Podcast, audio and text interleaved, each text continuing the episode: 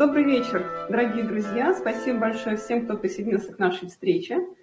Эм, я большой сторонник регламентов и рассчитываю, что мы будем общаться ровно один час и закончим 20 часов и одну минуту. Я уже включила запись для того, чтобы те, кто в онлайне нас не послушал, послушал нас потом в записи. Она будет доступна на нашем сайте и в YouTube. И, как мы и обещали, сегодня Александр Луконин будет задавать вопросы на те, которые будет отвечать на вопросы, которые вы задали ему в течение недели. Отвечать будет в том порядке, в котором мы их записали.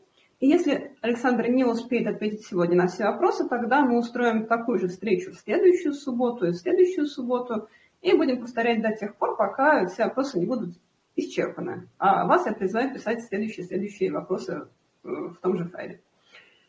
Как вы помните, мы объявили конкурс на лучший вопрос. Автора лучшего вопроса и, собственно, сам вопрос мы узнаем в 19 часов 50 минут где бы мы не находились, вот я в этот момент прерву э, речь Александра и скажу, что в 19.50 это время оглашения победителя. Но вот прямо сейчас скажу, что победитель наш получит. Вот, пожалуйста, он получит либо белую, так, вот так вот показываю в камеру, либо оранжевую бандану, такую же бандану, как сейчас на мне, на шее у меня. А, цвет выберет сам победитель, а победитель выберет Александр Луконин, 19.50, поэтому, пожалуйста, не переключайтесь. Как уже сказала, наша встреча сегодня первая, она же пилотная. Если этот формат понравится всем участникам и зрителям, и прежде всего Александру, то будем повторять его каждую субботу, потому что субботу в Израиле выходный, он же шаббат. Ну, пожалуйста, ваши комментарии, ваши пожелания по усовершенствованию а, пишите в чат нашего клуба, и я больше не буду занимать эфирное время, и перехожу к первому вопросу. И первый вопрос задает телезритель Ольга К. Ольга К. интересуется, как заставить себя бегать в мерзкую осеннюю погоду и дождь. Александр, пожалуйста. Отвечаем Ольге К. Э, у нас тут в Хайфе дождик бывает редко э, за ну, две недели, считай, что я тут. Э, я слышал дождь, наверное, три раза, видел его два раза, а попасть под него не удалось ни разу. А по опыту предыдущей у жизни я знаю, что какой бы ни был дождь, достаточно выйти под него и побежать, через какое-то время либо дождь прекращается, либо перестаешь его замечать. Ну, собственно, и все. Э, заставить себя невозможно. По моему опыту лучше себя с собой договариваться. Ну, там, пообещать себе какую-нибудь плюшку. Не знаю. Или еще что-нибудь такое сделать, чтобы превратить этот выход на тренировку в любое время и в любую погоду во что-то привлекательное. Вот. Заставить нельзя. Все заставления себя, они очень быстро отзываются и отзываются нехорошо. Организм не любит насилие над собой. Понятно. Спасибо большое, Александр. А, тогда мы переходим к следующему вопросу. И следующий вопрос, он весьма актуальный. Его задает нам Дима Л. И Дима Л. интересуется, за сколько нужно бежать трешку, чтобы догнал военком? Пожалуйста, Александр, слушаем. Хороший вопрос, спасибо. А, я не видел ни одного военкома, который бегал бы трешку, и, насколько мы с вами видели, военкомы трешек не бегают. А, опять-таки, насколько мы с вами видели, а, и насколько известно из программы спортивной подготовки, людей, которые гоняются за потенциальными э, мобилизантами, э, у них основное упражнение – челночный бег. Челночный бег – это 20 метров в одну сторону, 20 метров в другую сторону. Я сомневаюсь, что кто-то из них бегает больше 200. Ну, собственно, все. А, вообще, а вообще э, меня на курсе медицинской радиологии, а потом еще на курсе радиационной биологической и химической защиты учили, что есть три основных метода защиты от ионизирующего излучения и многих других поражающих факторов оружия массового поражения. Защищаться можно временем, барьером и расстоянием. Понятно, да? То есть не надо находиться в одном времени с фактором, который нас поражает, надо отгораживаться от него каким-либо барьером, ну или удаляться от него, насколько это можно. Идея ровно та же, чем бегать от военкомов. Поэтому давайте дальше. Понятно. Очень э, глубокий ответ. Большое спасибо за эти рекомендации. Хорошо. Тогда мы переходим к следующему вопросу. Его задает тот же самый Дима Л. И Дима Л интересуется, можно ли тренироваться без поставленной цели в плане конкретного старта? Александр, пожалуйста. Э, да ради бога. Если я правильно помню, была даже целая такая лекция про мотивацию, что есть люди, которых очень привлекает цель, а есть люди, которым интересен, наоборот, процесс. И я не уверен, что здесь есть правильный или неправильный вариант. Если нравится процесс, то и ради бога. Да? Многое в своей жизни мы делаем не потому, что мы хотим добиться какого-то результата, а потому что нам процесс нравится. Самый избитый э, пример на эту тему – это э, размножение у человека. Я знаю очень мало людей, которые, извините, занимаются сексом для того, чтобы у них случились дети. Как правило, дети – это ну, в лучшем случае, приятное приложение к. А так всем процесс нравится. И ничего плохого в этом нет. Это здорово. И вообще тренировки должны доставлять радость. То есть даже если вы движетесь к какой-то цели в виде конкретного старта, все равно тренировки должны доставлять радость. Иначе это вредно и разрушительно для себя. Понятная Понятно. идея, да? Ну, э, я просто знаю людей, которые на протяжении многих лет работают, тренируются систематически, регулярно, но они при этом не ставят перед собой никаких целей. А, процесс нравится. Другое дело, что процесс должен быть э, интересным, разнообразным, должен быть какой-то азарт в этих тренировках, да. Но гоняться за результатом на старте, ну, не хочется гоняться за этим результатом. Ничего плохого в этом нет. Я во всяком случае не вижу. Понятно. Спасибо вам большое.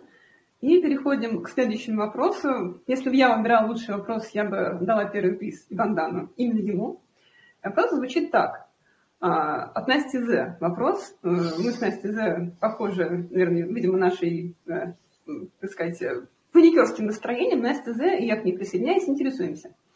Как найти в себе силы планировать и готовиться на результат к старту на следующий год, если не уверен, что этот год вообще настанет?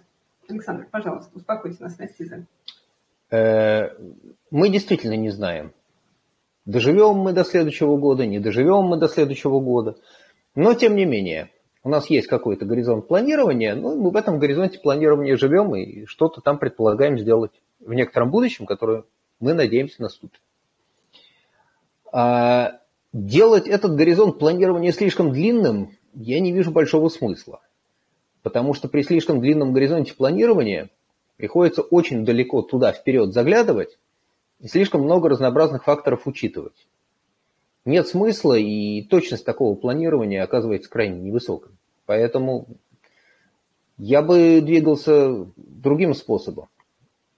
Наметить какую-то большую цель и сделать ее неизбыточно точной в отдаленном будущем, ну, там, на, на следующий год, да, так не надо то, очень точно эту цель формулировать. Но чем ближе мы подходим к сегодняшнему дню, тем точнее должны быть цели. Такой способ позволяет, с одной стороны, выдерживать единожды выбранную стратегию, с другой стороны, не убиваться ради очень дальней перспективы, потому что работать на очень дальнюю перспективу психологически тяжело имеет смысл работать, когда у тебя достижения лежат близко, не слишком далеко. Вот отработал несколько недель, бабах, получилось. Классно. Можно немножко расслабиться, вытереть сопли, переключаться на следующий шаг. Ну, как слона по частям едим, да? Целиком не проглотишь. По частям, шаг за шагом. Как в большую гору идешь. Понятно, что надо добраться до вершины. Но сначала преодолеваем вот один сложный участок.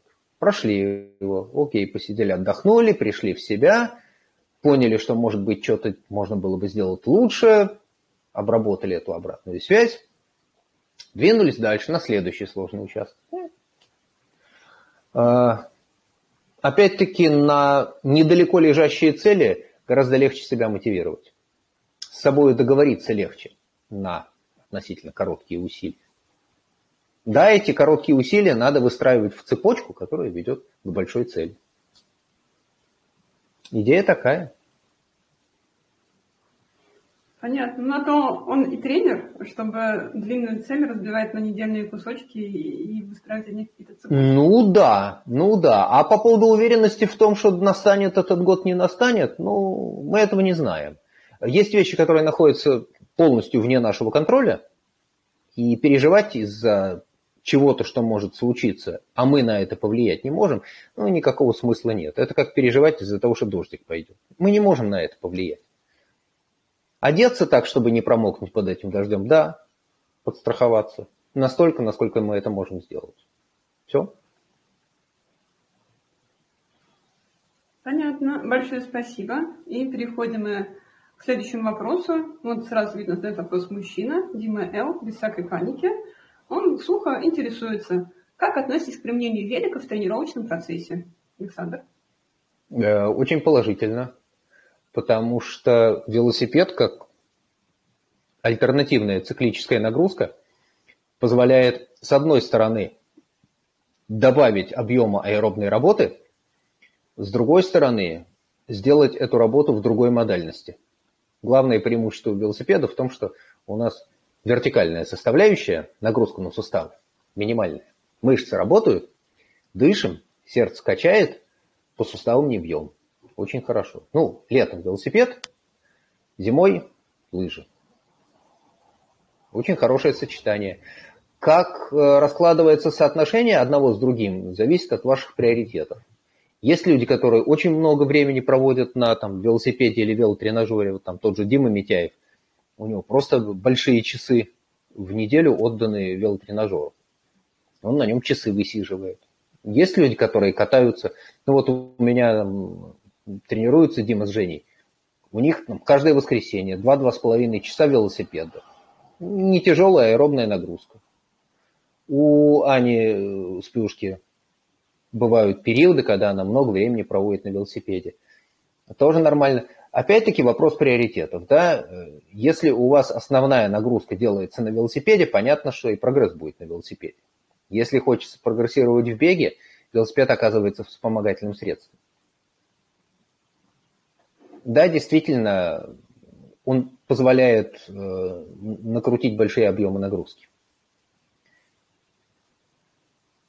Кто-то любит. Хотя делать так, как э, там, тот же Дима Митяев делает, да, вот высиживать по 8 часов на велотренажере, у меня занудства не хватит. Мне хочется, чтобы как-то картинка перед глазами менялась, и обстановка как-то тоже менялась. Сидеть в клетке, крутить педали мне тяжело. Я это пробовал несколько раз, и в зале бегать приходилось, там, и, и на степере в зале выхаживал, когда очень надо было. Но это не самые приятные для меня тренировки, поэтому, ну, их делаешь, потому что надо сделать. Да, вот договорился с собой, сделал, больше не хочется. Так что отношусь положительно. Но все хорошо в меру. Хорошо. Хорошо, большое спасибо. Мы знаем, что Александр а, большой сторонник разнообразия тренировки, и у него не велосипед, у него лыжи. Вот, и он всех э, зимой вовлекает всячески на лыжи. Не знаю, будет ли это актуально в Хайфе, но тем не менее. Хорошо, я посмотрел, слушайте, я посмотрел, здесь есть пара велодорожек, которые идут по плоской набережной, и, может быть, там можно на лыжероллерах катнуть, но я ни одного человека даже на роликовых коньках не видел на этих дорожках. Ну, тут, впрочем, и на велосипеде не очень много народу есть. Хотя есть, есть велосипедисты, и время от времени они тут появляются какие-то. И Страва рисует какие-то маршруты, так что, ну, посмотрим. Может, и до лыжероллеров здесь дойдет. Увидим. Понятно. Спасибо. И переходим к следующему вопросу. Вопрос задает нам Дара М. Дара М интересуется.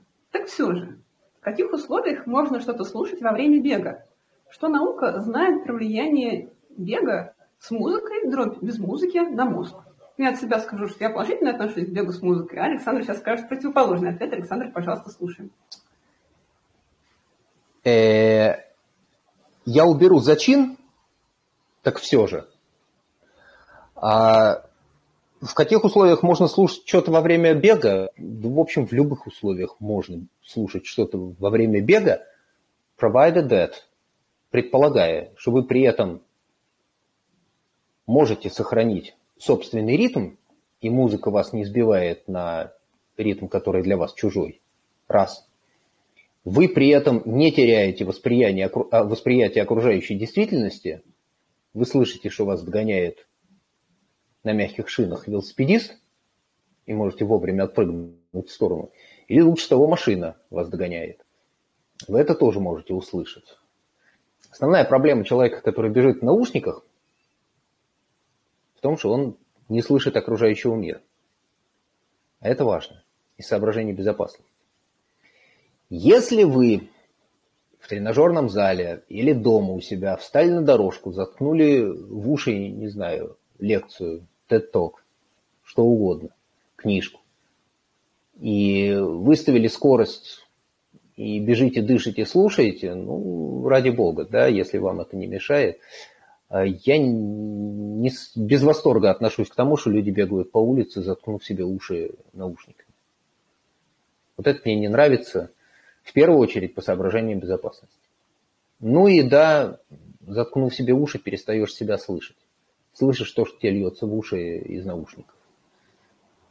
Для меня есть ощущение, что связь с окружающей средой и с, со звуками собственного тела, она очень важна для нас. Мы слышим этот ритм, мы осознаем интенсивность нагрузки, в том числе слушая себя.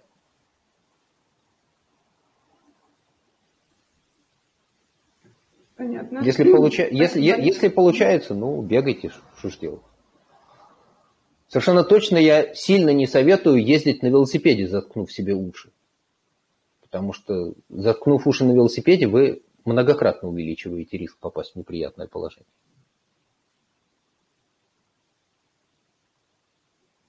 Понятно, спасибо. А, ну да, подтверждая слова Александра насчет того, что нужно слышать того, кто едет сзади тебя, вы все знаете историю трагическую с женой директора московского марафона, который вот так вот погиб в прошлом году. Мне просто наехала машина, она была с ушами. Вот. Ну, я просто поделюсь своим опытом. Я бегаю с одним наушником в ухе. Вот. Всегда с одним. То есть второе ухо у меня всегда свободно. Но мне психологически без, без музыки бегать тяжело, и поэтому я даже в горах эти старты бегаю с одним наушником в ухе. Но, опять а же, велосипедист мое... словила с наушником или без? Велосипедист с двумя наушниками. Это ну, Александр припоминает случай, когда на меня в Измайловском парке наехал велосипедист, и я потом два месяца ходил с трясением мозга. Да. Да, так что mm. все так. Mm. Хорошо, ну мы возвращаемся к вопросам. А, и снова Дара М не унимается и все-таки интересуется мозгом. И спрашивает, что наука вообще знает про влияние бега на мозг? Александр, пожалуйста. А, я не видел исследований, которые бы говорили о каком-то влиянии специфически бега на мозг. А есть довольно много исследований, которые оценивают влияние регулярной аэробной физической нагрузки на мозг. Такие исследования есть, и я не соврать бы, э, даже чуть ли не отдельную статью об этом писал. Она есть на нашем да, сайте, да. Э, ну вот, тем более. Да, действительно, есть исследования, которые подтверждают, что регулярная физическая нагрузка если она является достаточной, но не чрезмерной, она вполне положительно влияет на мозг. Причем речь идет в первую очередь о тренировках на выносливость. А большие силовые тренировки не очень сказываются таким образом. А вот э, умеренная средней интенсивности или легкая нагрузка в, объемах хотя бы 60, а лучше какие-нибудь 120, 240, может быть 300 минут в неделю – более-менее равномерно распределенные, ну там в 2, в 3, в 5 сессий, они положительно влияют, потому что включаются, в общем, нормальные биологические механизмы, которые в нашем теле должны работать, но они не работают, потому что мы сидим. Вот человеческое тело так устроено, что мы очень сильно завязаны на свою биологию. Для того, чтобы нормально существовать, нам надо делать то, что в ходе эволюции наше тело всегда делало. Шевелиться, двигаться, быть активными. И это позволяет нормально, гармонично работать всем системам с поддержанием их довольно сложных взаимосвязей. И уставать нам тоже положено от физической нагрузки, не от того, что целый день пялились в экран. Тогда у нас будет нормальный сон, тогда у нас будет хорошее кровоснабжение головного мозга, физическая нагрузка вызывает э, выделение веществ, которые способствуют развитию нервной ткани. Вот вот эта наука знает. А, я не видел исследований специфически по поводу бега. Есть э, очень интересная работа, которая э, посмотрела на людей, которые финишировали на длинных лыжных гонках. Вазалопет. И там действительно... Дело в том, что Вазалопет – это гонка, которая происходит из года в год. Много-много-много-много лет эта гонка идет, и есть огромная база данных участников этих гонок. И э, ребята, я не помню, это были шведы или не шведы, но э, исследователи покопались в этой базе и соотнесли данные из этой базы с э, данными Национального регистра здоровья. И задались вопросом, в каком состоянии мозги у людей, которые бегали эту самую гонку много лет назад. Ну и сравнили с теми, кто не лыжники, кто эту гонку не бегал. И там действительно получилось, что действительно э, участники лыжных гонок предполагается, что люди, которые выходят на 70-километровую гонку, они как-то тренируются в сезон и, видимо, вне сезона тоже. Так вот, люди, которые выходят на э, сверхдлинную лыжную гонку, э, на протяжении многих лет имеют существенно меньший шанс э, заболеть старческой деменцией. Так что бегайте или занимайтесь любым другим спортом с аэробной нагрузкой – и ваши шансы встретиться со старческой деменцией делаются меньше. Должен вас разочаровать, шансы встретиться с Альцгеймером не меняются. Это немножко другая болезнь. А вот старческая деменция действительно случается реже у тех, кто регулярно тренируется на выносливость. Про бег э, исследований не нашел. Про лыжи, да, есть. Все хорошо. Но остается только предполагать, что эффект переноса есть, вот как там лыжи развивают общую выносливость и бег развивает общую выносливость. Ну, будем надеяться, что и предохранительное действие э, тренировок на выносливость одинаково, что в лыжных гонках, что в беге.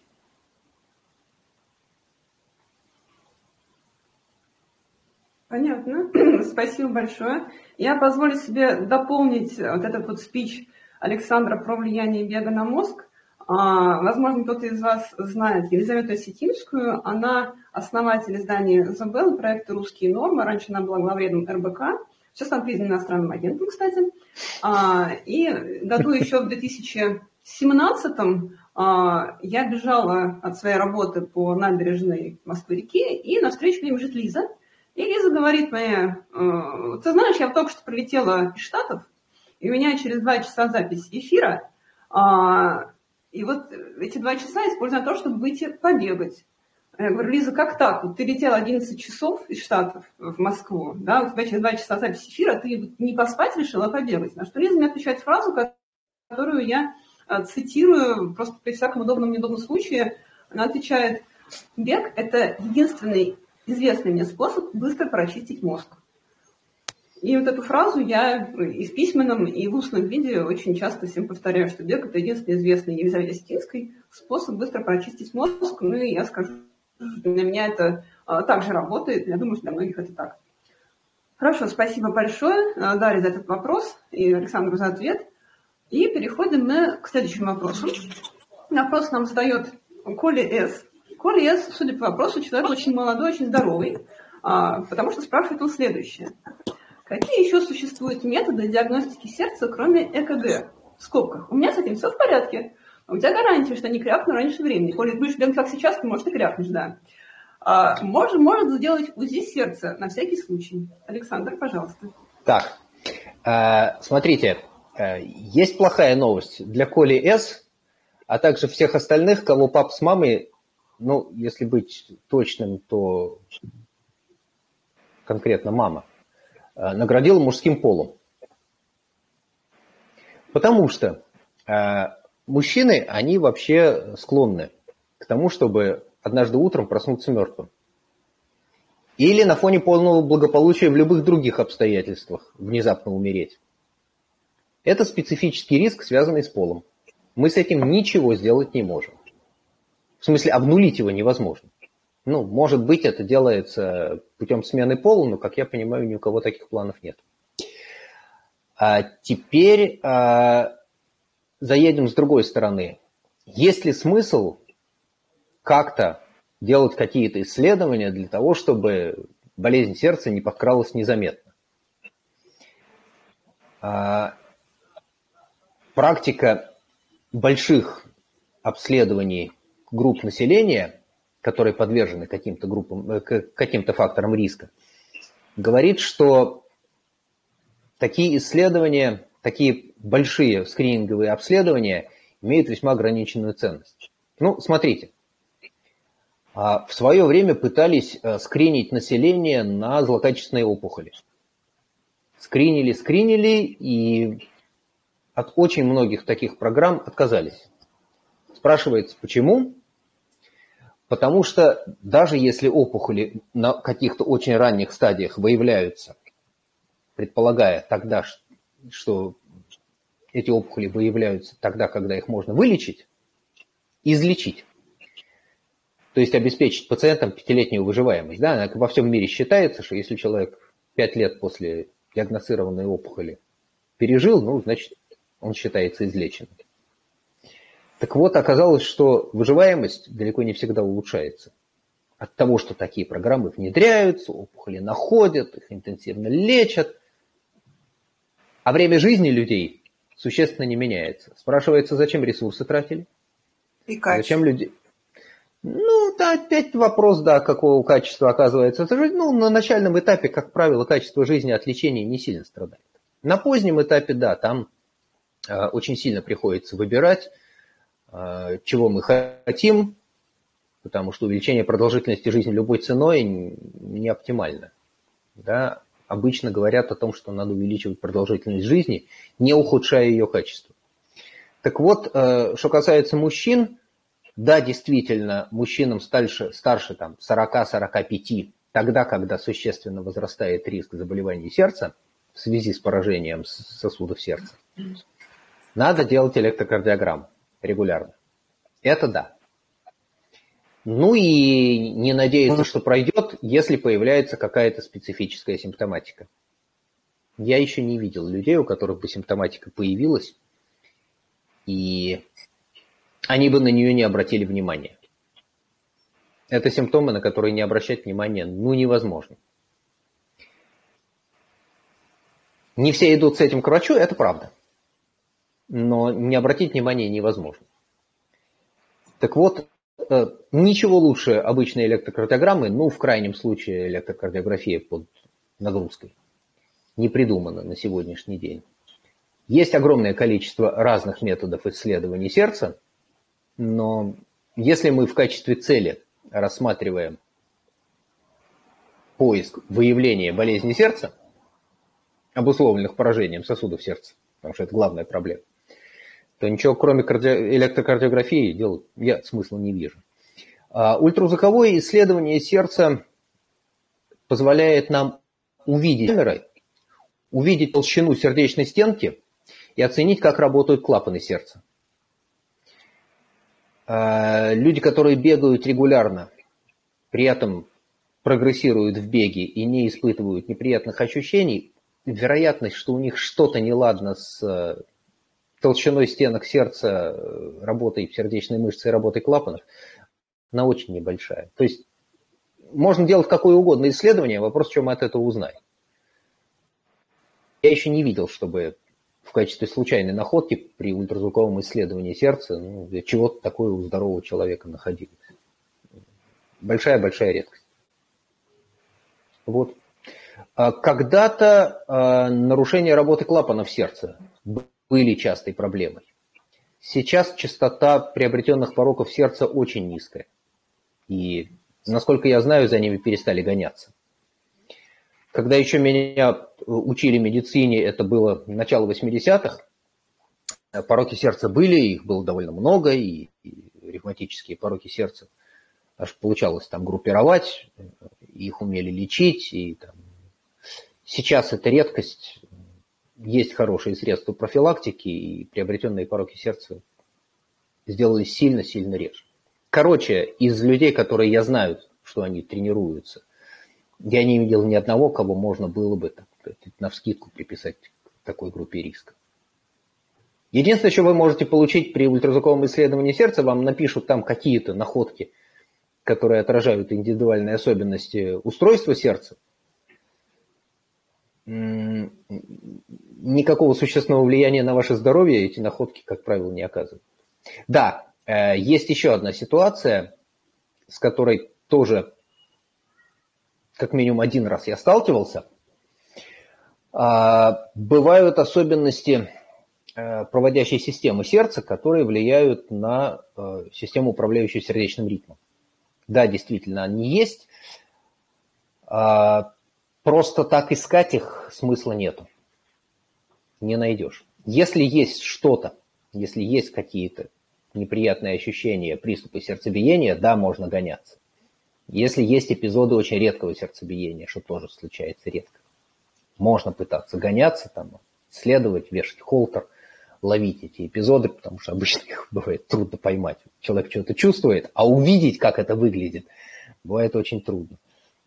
Если такое находится, тогда приходится действительно ломать голову и придумывать, что с этим делать. Да? А, одна из одноклубниц моих, Э, Надя, по-моему, старше меня на год, это значит, что ей сейчас 60-61. А, много лет бегает с э, имплантированным электрокардиостимулятором. Ну, бегает со стимулятором и нормально бегает. Ну, она бегала до, а потом, значит, у нее вследствие, видимо, возрастных изменений сердца э, появилось нарушение ритма с очень редким сердцебиением. И поставили стимулятор, она с ним живет прекрасно и бегает. Все. Так что успокойтесь и не дергайтесь. Ваш риск умереть внезапно просто от того, что вы мужчина, он всегда с вами. Но покуда мужчина. Покуда тестостерон продуцируется, значит мужчина. И покуда тестостерон продуцируется, есть риск э, фатальных нарушений сердечного ритма, о которых мы узнаем, ну, в общем, о которых мы не узнаем, потому что это вот из ситуации проснулся мертвым. Вдруг хлоп и умер. Я вас обнадежил, да?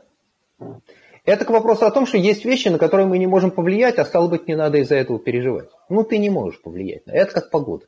Ну, будет дождик, ты ничего не можешь с этим сделать. Что переживать? Живи, как живется. Поехали дальше. Понятно. Спасибо, что Александр не стал рекомендовать Коле С операцию по смене пола, тем более, что это, кажется, уже незаконно в Российской Федерации. А, Хорошо, мы переходим к следующему вопросу. А, очень хардкорный вопрос от человека, который явно собирается совершать трансканарий или что-нибудь вот такое, меньше 300 километров. Это Виктор М., который интересуется, сколько часов подряд можно бежать, идти без сна, без вреда для здоровья? Александр, пожалуйста. Ну, слушайте, если вы выйдете на улицу и спросите у 100 человек, сколько можно бежать без остановки, я сомневаюсь, что много людей скажут вам, что можно бежать, не знаю, там, три часа без остановки. Вот сильно сомневаюсь. Вот. Большинство скажет полчаса, час. Поэтому кому можно? Есть люди, которые сутки находятся в движении. Есть даже такой 24-часовой бег, недавно был установлен новый мировой рекорд.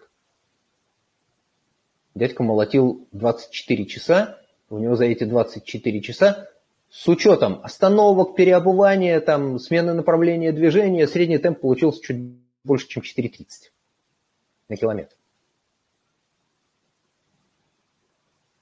Сколько можно бежать? Вот эти 24 часа он бежал. В среднем по 4.30. Сколько можно? А черт его знает, сколько можно. А, тем более без вреда для здоровья. А, расплывчатый критерий, непонятно, что такое для, без вреда для здоровья. Так, чтобы не умереть, люди бегают и 48 часов. Такие соревнования тоже были во всяком случае. Сутки на ногах люди проводят нормально. И вредно ли это для здоровья? А черт его знает, а как этот вред померить? То есть, если ты эти сутки на ногах провел, какую-то дистанцию преодолел, ну, пришел, поел, попил, лег, отоспался, или там, поспал, подремал 15 минут, проснулся от того, что все тело непереносимо ломит, потому что ты лежишь в неудобной позе, нашел другую позу, в которой тебе казалось бы удобнее – провел в ней 15 минут в полудреме, опять стало неудобно. Ну вот часа 3-4 так покрутился в полузабытие. Потом стало легче, пошел, значит, там, еще поел, попил, опять полежал. 3-4 ну, часа вылежал, встал, пошел домой на базу. Был при этом вред здоровью, а черт его знает. Что половину ногтей потерял, ну фиг с ними, новые вырастут. Или не вырастут, не придется потом их терять. Тоже не страшно. Вот как-то так. Поэтому человеческие возможности, они огромные. И у нас огромный запас прочности. Другое дело, что время от времени надо понимать, что пора остановиться. Да, то есть в качестве такого сигнала ну, нет сомнения, что если у вас э, появляется нарастающая суставная боль, есть смысл тормозить. Мышцы поболят и пройдут, ничего страшного в этом нет. А вот с суставами хуже. Суставная боль, она может быть признаком травмы и, и тяжелой травмы. И попытка преодолеть эту боль и как-то продолжать жить. Кстати, в том числе с обезболивающими. Это рискованная стратегия, потому что можно загнать себя в тяжелое повреждение. Будьте осторожны с этим. Я бы и рад как-то ответить лучше, более определенно, но я не знаю как. Не хватает информации, тут э, каждый сам с собой договаривается.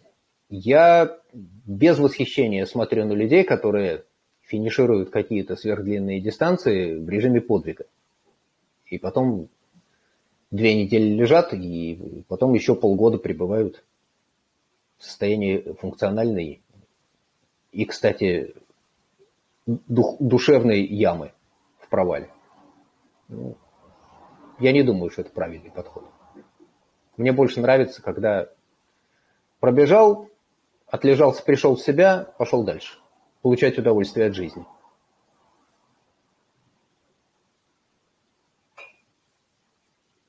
Понятно, спасибо большое, Александр. И мы переходим к следующему вопросу. Его нам задает явно модник по имени Дима Шел, у которого целая кладовка кроссовок от Карла Лагерфельда, Дольче Габбаны и же с ними, потому что Дима Ше интересуется. Стопа выросла на пол размера после первой длинной гонки.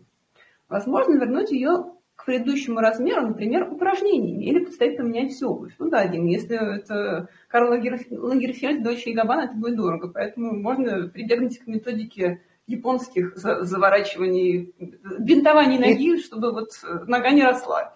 Но послушаем мнение Александра по этому вопросу. А ножки бинтовали китайским девочкам? Китайским девочкам бинтовали ножку, чтобы она оставалась маленькой. А у меня плохие новости – Действительно, одним из побочных эффектов бега является то, что стопа расползается. Она немножко расползается вширь и довольно сильно расползается в длину. И люди, которые бегают лет по 5, 7, 10 или больше, они об этом хорошо знают. Вроде, казалось бы, годам к 18-20 стопа вырастает и больше расти не должна. Ну, если мы не говорим о каких-то костных деформациях, типа халикс валькус, да, загнутого большого пальца с выпирающей косточкой а, плюсно-фалангового сустава. А, стопа не должна расти. Но у тех, кто много и регулярно бегает и начал бегать в зрелом возрасте, действительно стопа расползается и делается больше. И плохая новость, да, действительно придется менять. Придется купить новые лабутены или тренироваться поджимать пальцы в старых, поменьше их носить. А так да, факт известный, что стопа расползается. И если, ну, вот я когда-то начинал бегать э, в кроссовках условно 42,5. Да? Сейчас мне хорошо в 42-х, если я 42,5 надеваю, то только горнолыжные ботинки, потому что там очень плотно стопа должна сидеть. Это нормально.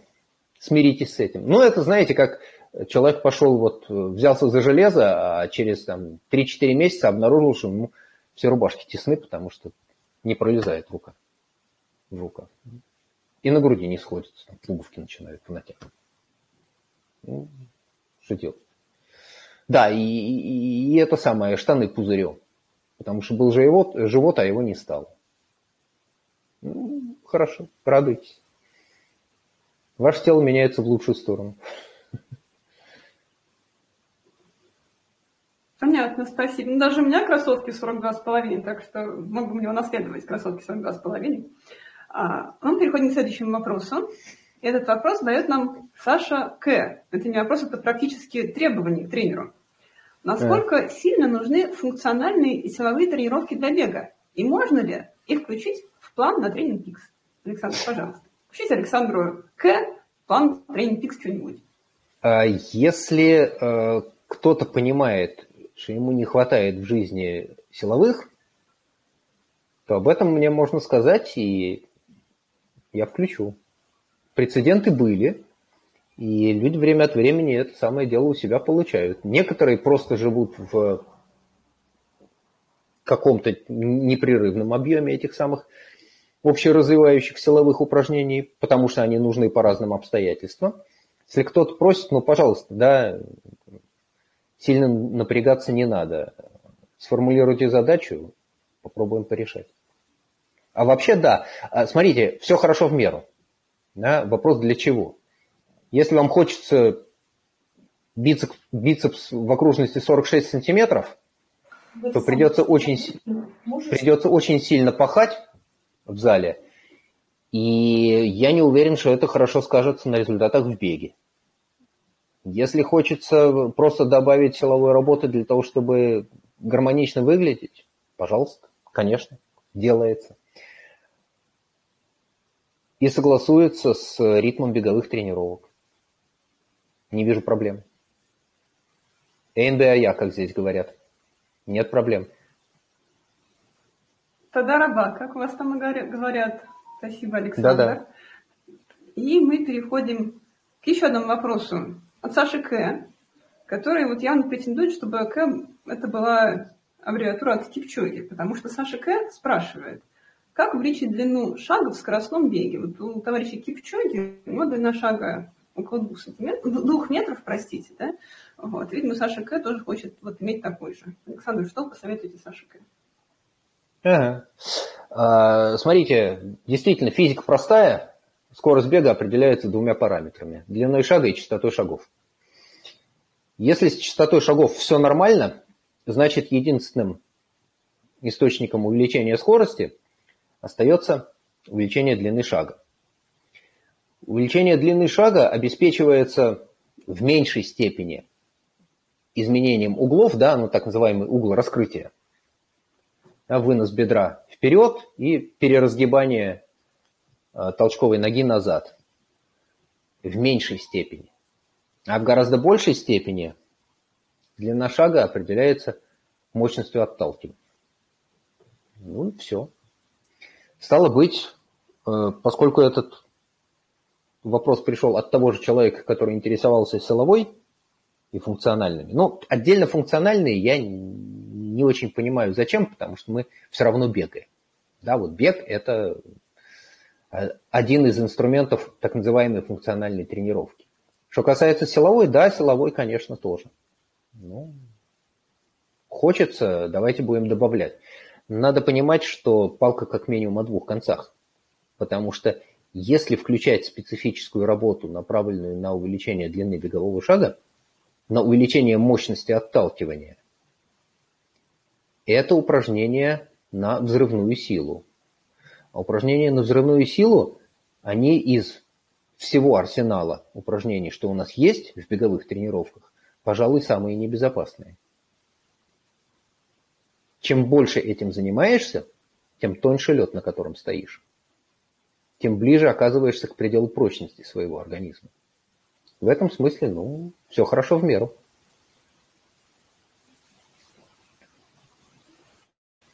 Понятно. Спасибо. Я, не, я, да. я небольшой сторонник э, формирования группы подопечных методом противоестественного отбора или естественного отбора. Да, взял 100 человек, через два месяца осталось 15, потому что все остальные отвалились по разным причинам. Кто-то психологического давления не выдержал, кто-то поломался и так далее. Да. Мне нравится работать с людьми долго, и лучше мы будем постепенно двигаться. Кушать большого слона маленькими кусочками и получать удовольствие по ходу дела. Угу. Понятно. Спасибо большое э, за этот ответ. И мы переходим к следующему вопросу. Его задает нам снова Коля С. И Коля С спрашивает. Во время интенсивного бега иногда появляется привкус железа на языке. О чем это свидетельствует и нужно ли сбавлять темп? Я скажу от себя, Коля, не сбавляй. Вот, Александр, что вы скажете, Коля? Э, Коля, продуктивный сегодня. Э, смотрите, а, действительно привкус железа на языке появляется. А, Если и появляется коли, он... не такой привкус получится. Ну, мы не знаем, что это за коли. Они же у нас все анонимизированы. А, Хорошо. Действительно, привкус железа может появляться на языке во время интенсивных нагрузок. Обычно изменение вкуса, так же как изменение зрения, слуховые нарушения, а, необычные тактильные, осязательные ощущения появляются в нагрузках, близких к предельным. Что изменение вкуса, вот появление этого железного привкуса на языке, что э, шум в ушах, звон в ушах, ощущение оглушения, что нарушение зрения цветовые пятна, изменение цветовой схемы, потемнение, появление тоннеля, когда ты видишь очень узкое пятно перед собой, в нем зрение четкое, все остальное размазывается, его перестаешь воспринимать. Это все свидетельство того, что организм работает близко к пределу интенсивности нагрузки – все ресурсы, какие есть, брошены на поддержание работы, мозгам просто не хватает кислорода. И да, действительно, нарушение восприятия при нагрузках близких к максимальному потреблению кислорода или в нагрузках выше уровня МПК, они являются типичными и описанными признаками. У меня, например, в нагрузках близких к МПК мурашки по коже. Вот я хорошо знаю это ощущение. Бежишь, побежали мурашки под предплечьем, ага, все нормально. Еще три круга, и треху добежишь, как раз на МПК.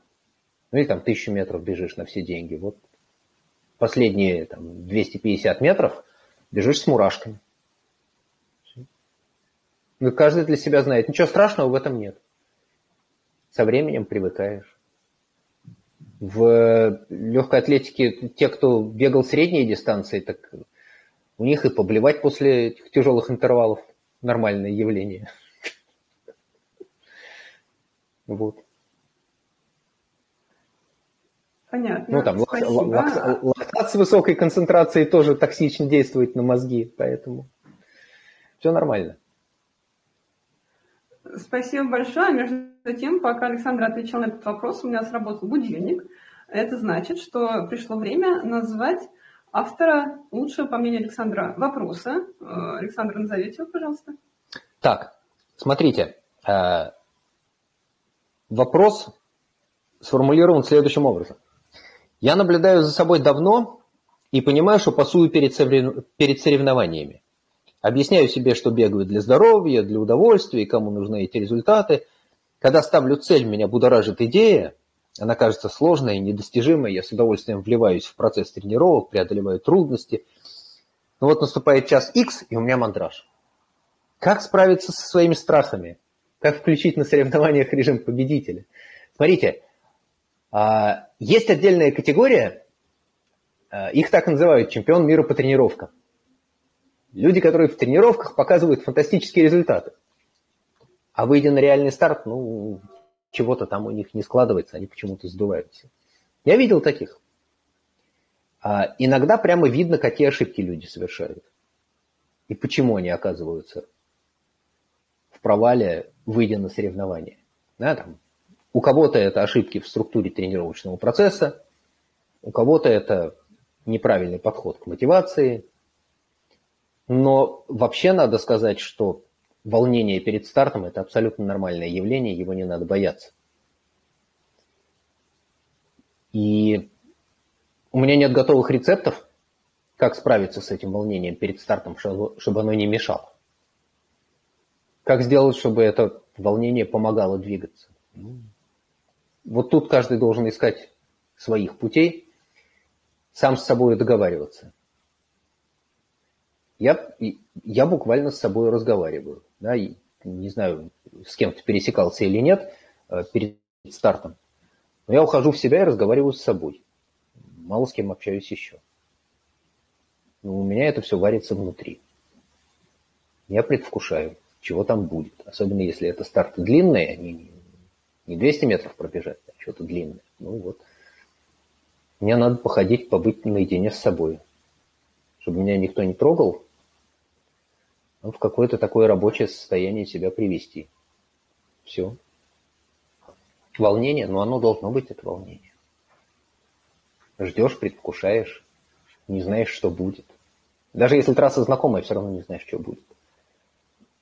То ли она как-то поменялась, то ли ее растоптали, то ли там ручей разлился, грязно стало. То ли наоборот разлившийся ручей, ручей отвели в сторону, и там сухо чисто. еще асфальтовые трассы бывают более-менее одинаковыми. Если бегаешь трейл, каждый раз какие-то новости. Настраивайтесь, ищите. Что нельзя делать? Нельзя пугаться так, чтобы этот страх тебя начинал тормозить. Ну, мы это много раз проходили почти со всеми, кто ездил на сборы и с кем мы бегали спуски. Да, мы об этом много раз говорили. Что страх сковывает. Это нормально, это правильная эмоция. Она должна быть. Люди, которые не боятся, они не очень долго живут. Но контролировать свой страх надо уметь. Он должен повышать концентрацию, да. Заставлять быть внимательным, не отвлекаться на какие-то посторонние раздражители, да. Но при этом сосредоточиться и делать свое дело получать удовольствие. Это в первую очередь, кстати, касается спусков, вот технически сложных, да? Рассматриваешь это как игру. Понимаешь, что ты это можешь сделать, ну, вот бежишь, играешься. А тут я вот так сделал, а тут я вот так сделал, а вот здесь я траекторию нарисовал, оп-оп-оп, ай, проскочил. А что там трое остались за спиной, потому что они жевали сопли и думали, куда много поставить, думать не надо. Ноги сами станут как надо. И со стартом то же самое.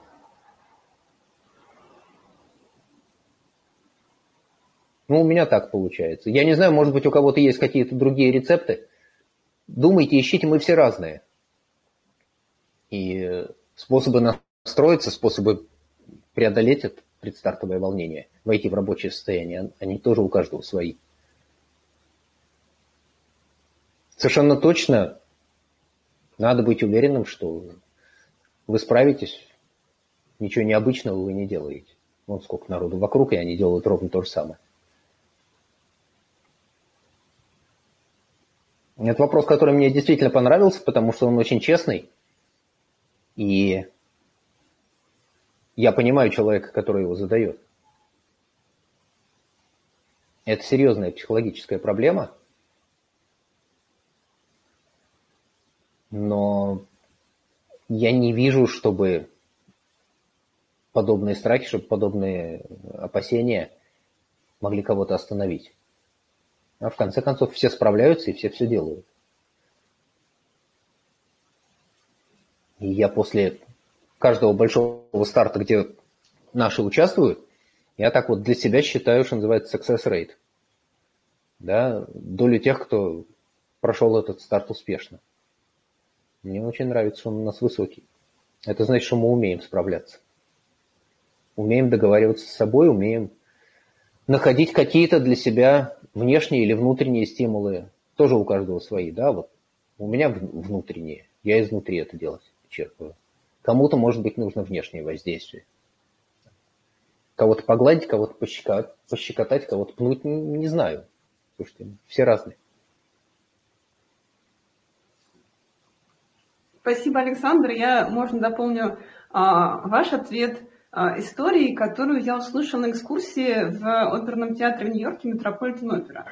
А, там рассказывают экскурсантам, что а, Великий Повороте он, как очень многие э, действительно великие артисты, волнуются, реально испытывают страшное волнение перед выходом на сцену. Есть даже такое мнение, что если артист не волнуется перед выходом на сцену, то он не очень настоящий артист. И а, вот однажды он так волновался, что чуть ли не говорил, я сейчас не буду петь и вообще не могу. И чтобы его уговорить, ему а, он случайно в этот день, э, прямо перед выходом на сцену, э, наступил на гвоздь, который там кто-то бросил рабочей сцены, да, и ему сказали, это счастливый знак, а раз ты наступил на гвоздь, иди пой. И он вышел, спел, в общем, повороте, успех, все хорошо. И э, с этого момента повороте каждый раз подбрасывали перед его выходом на сцену на пути гвоздь, чтобы он его взял, успокоился, решил, что это хороший знак, и пошел петь. И что хочу сказать, да, если вы волнуетесь на старте, вспомните про повороте и подумайте, что вот если даже сам повороте волновался, да, уж казалось бы, ему не о чем, вот, то уж вам то сам Бог велел, так что э, если вы волнуетесь, значит, настоящий бегун. Значит, вы действительно сейчас вложите всей душой, чтобы пробежать на хороший результат. И э, автор этого вопроса – это Катя. И Катя, пожалуйста, прошу со мной связаться и сказать, какую бандану а ты хочешь беленькую или красненькую. Вот. Ну и так. мы с тобой встретимся и, э, соответственно, придам тебе бандану. Да? Спасибо, спасибо. Катя, я тебя поздравляю. Слушайте, что точно не надо делать, не надо себе гвозди подкладывать специально. А, прецедент был, я э, во время гонки на Айгере э, бегу, чувствую, что-то в подошву впивается, как будто камушек. Снял, разулся, залез туда пальцами, пощупал, нет, чисто. Ну, думаю, ладно, вытряхнул камушек. Снова обулся, бегу дальше, впивается. Снова сел, разулся. Ничего нету. Короче, выдернул стельку, нащупал через подошву, торчит гвоздь. Перевернул. Подковный гвоздь в подошву. Воткнулся и через стельку вот колол. Ну, выковырил его, принес потом.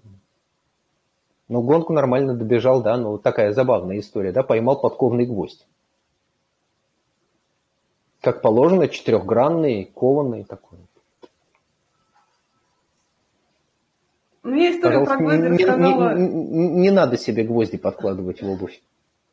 Но идея Чтобы такая, да. Повороте, да. Что если даже великий повороте э, волнуется, то вам-то сам Бог велел волноваться, а если вы не волнуетесь, то вы не очень настоящий бегун.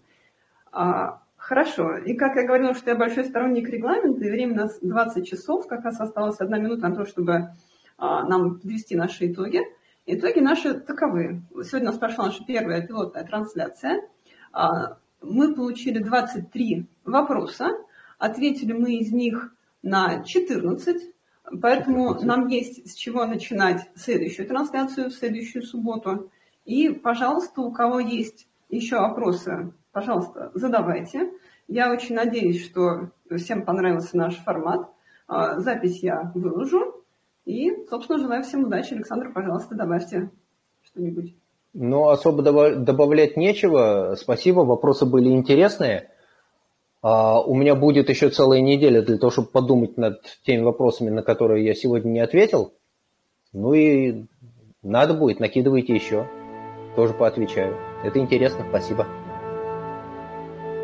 Все, тогда всем большое спасибо и до встречи в нашем чате и в новом видео с Катей в Москве. Всем пока. Всем счастливо.